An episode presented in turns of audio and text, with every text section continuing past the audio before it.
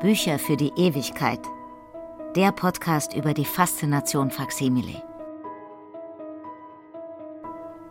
Die zweite Staffel.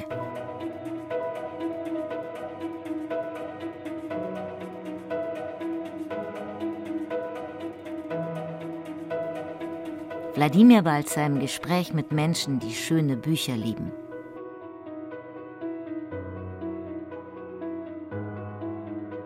Teil 4 Mit der Verlegerin Charlotte Kramer und der Autorin Hildegard Keller besuchen wir die Welt einer der berühmtesten Frauen des Mittelalters, Hildegard von Bingen. Äbtissin, Autorin, Komponistin und Universalgelehrte. Und zentral für die Geschichte der Buchkunst.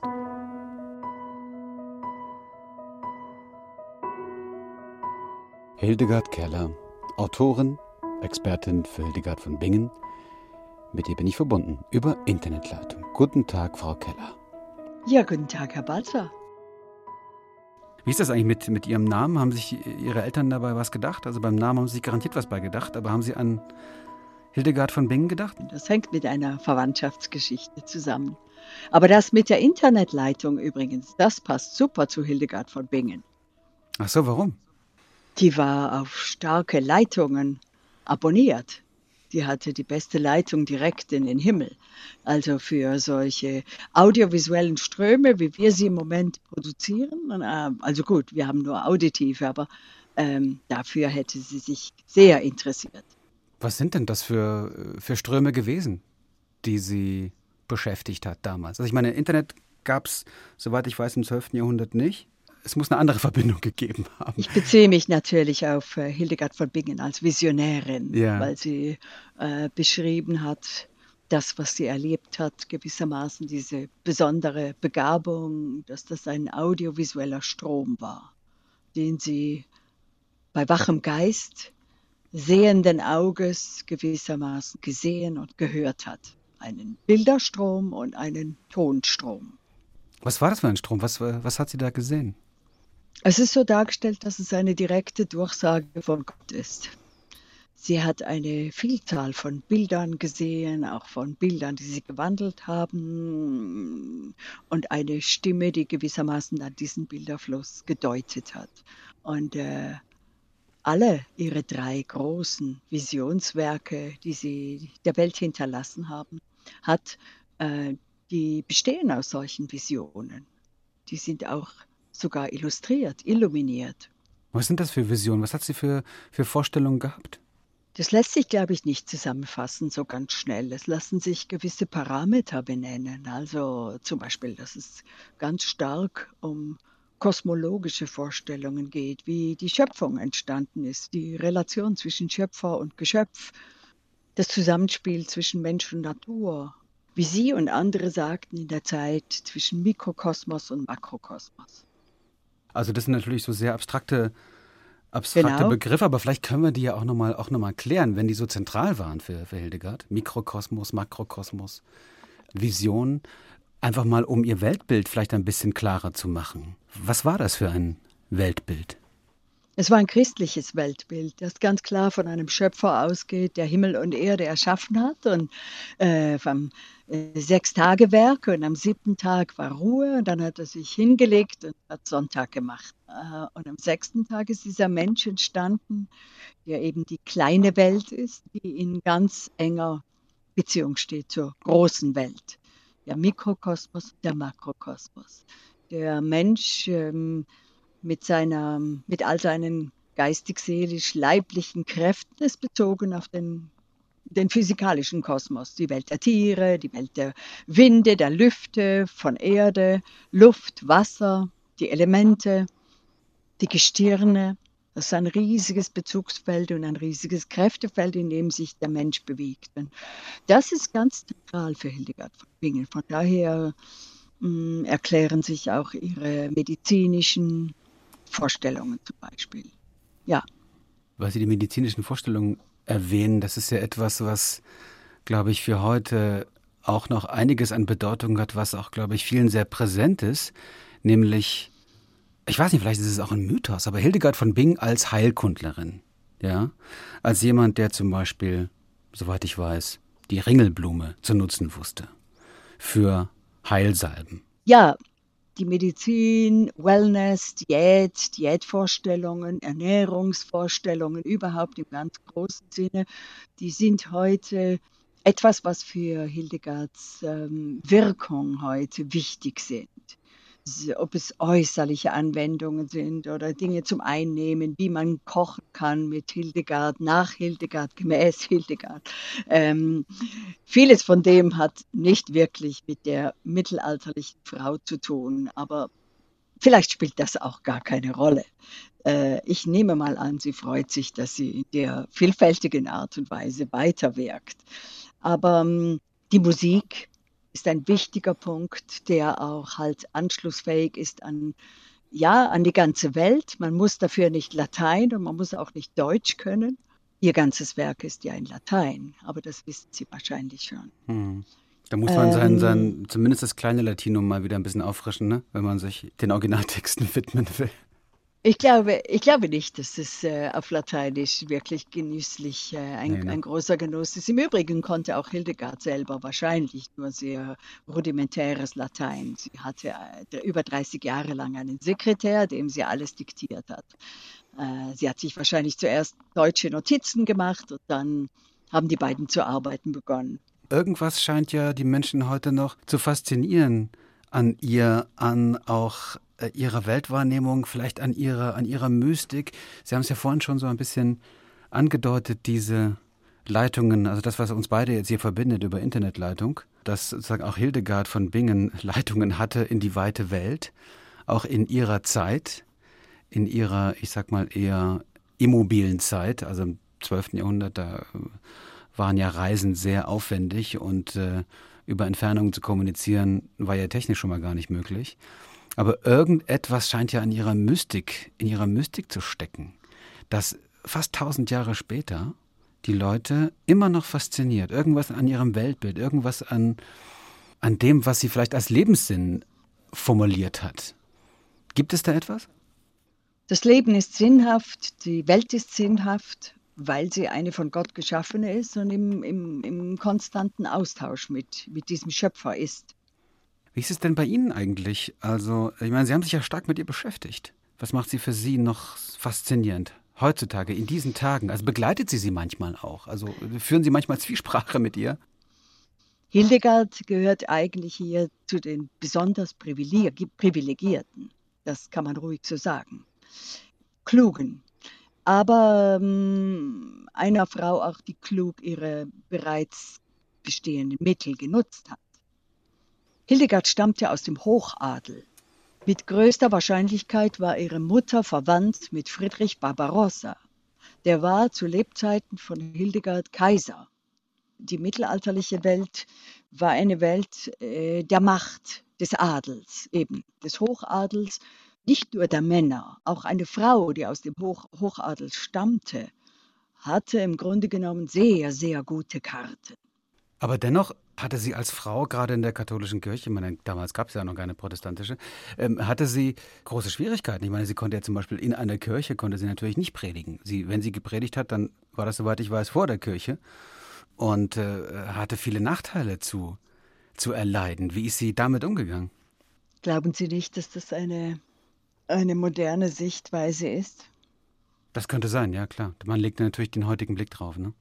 Äh, ich bin überzeugt, dass die, die ähm, mit ganz anderen Kategorien aufgewachsen ist und sehr wohl auch Kategorien der eigenen Macht und der eigenen Bedeutung der eigenen Familie, die ähm, mögliche Nachteile wieder aufgewogen haben, als möglich, möglicherweise Nachteile als Frau. Es ist sehr viel komplexer. Die haben das Ganze ja oft auch umgedeutet dann, quasi die Schwäche der Frau als Stärke. Hildegard Keller, Literaturwissenschaftlerin, Autorin und jemand, wir haben es gehört, der sich sehr intensiv, sehr tief mit Hildegard von Bingen beschäftigt hat, ein Hörspiel geschrieben hat. Ich danke Ihnen sehr für das Gespräch. Ja, gern geschehen.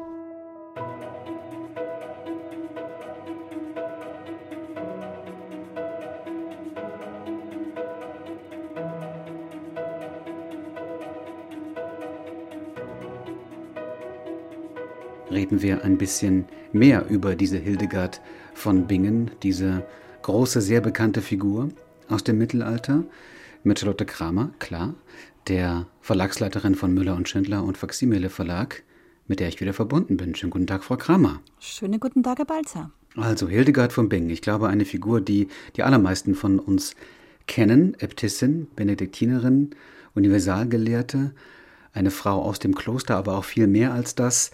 Was bedeutet sie Ihnen persönlich, diese Hildegard von Bingen?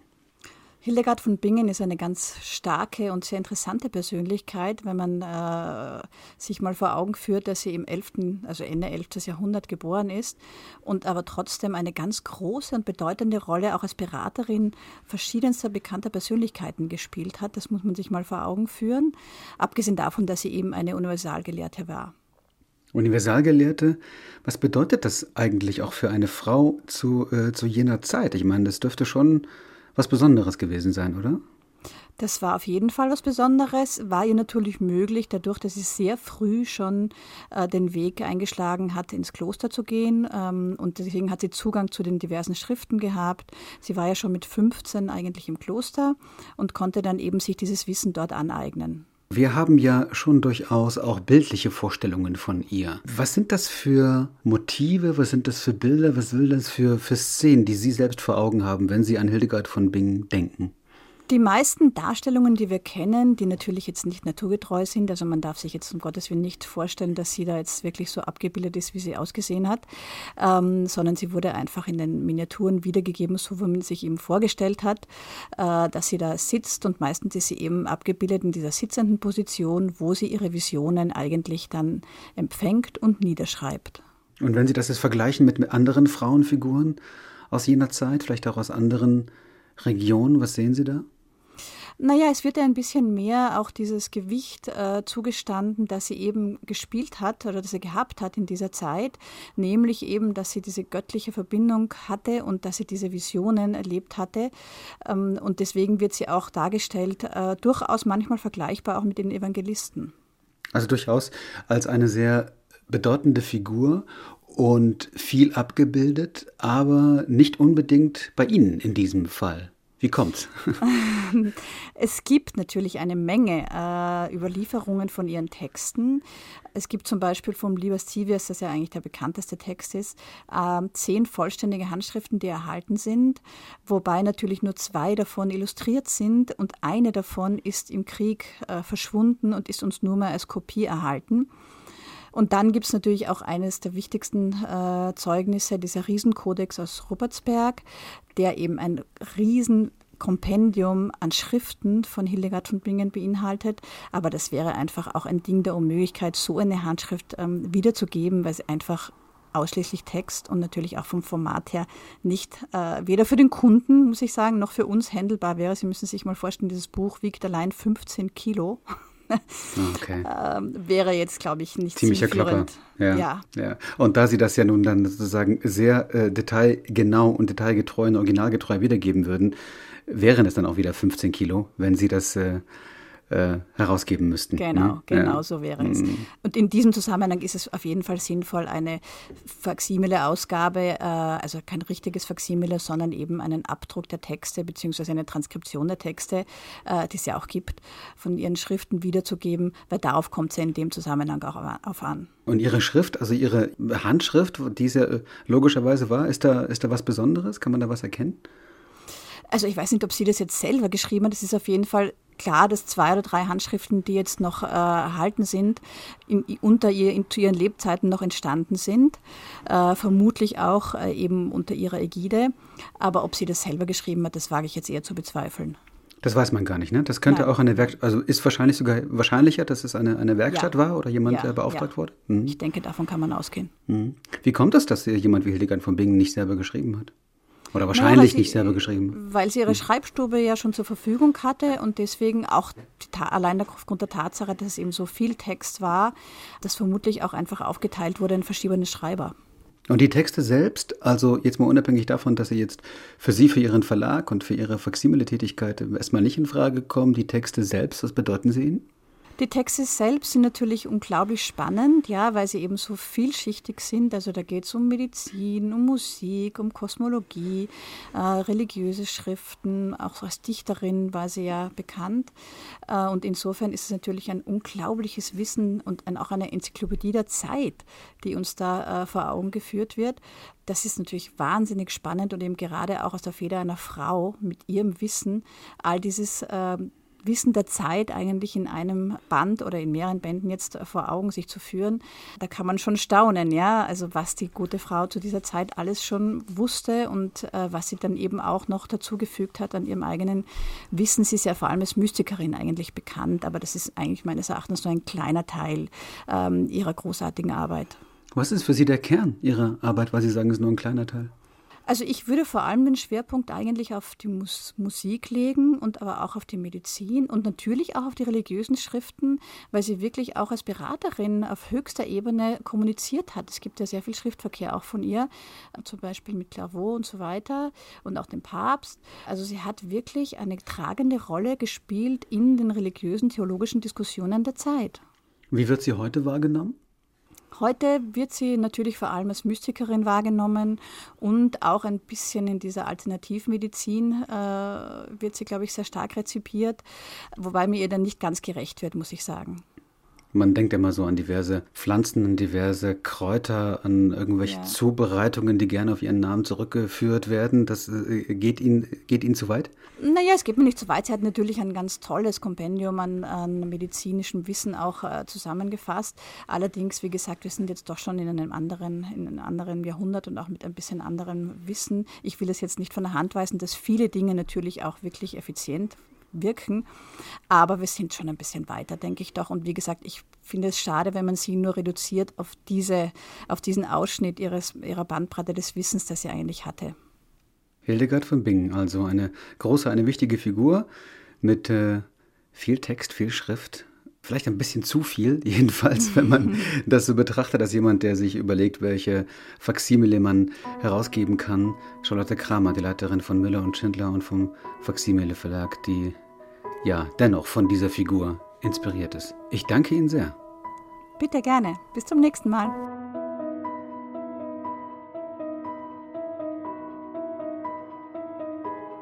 Bücher für die Ewigkeit. Der Podcast über die Faszination Faksimile. Bis zur nächsten Episode.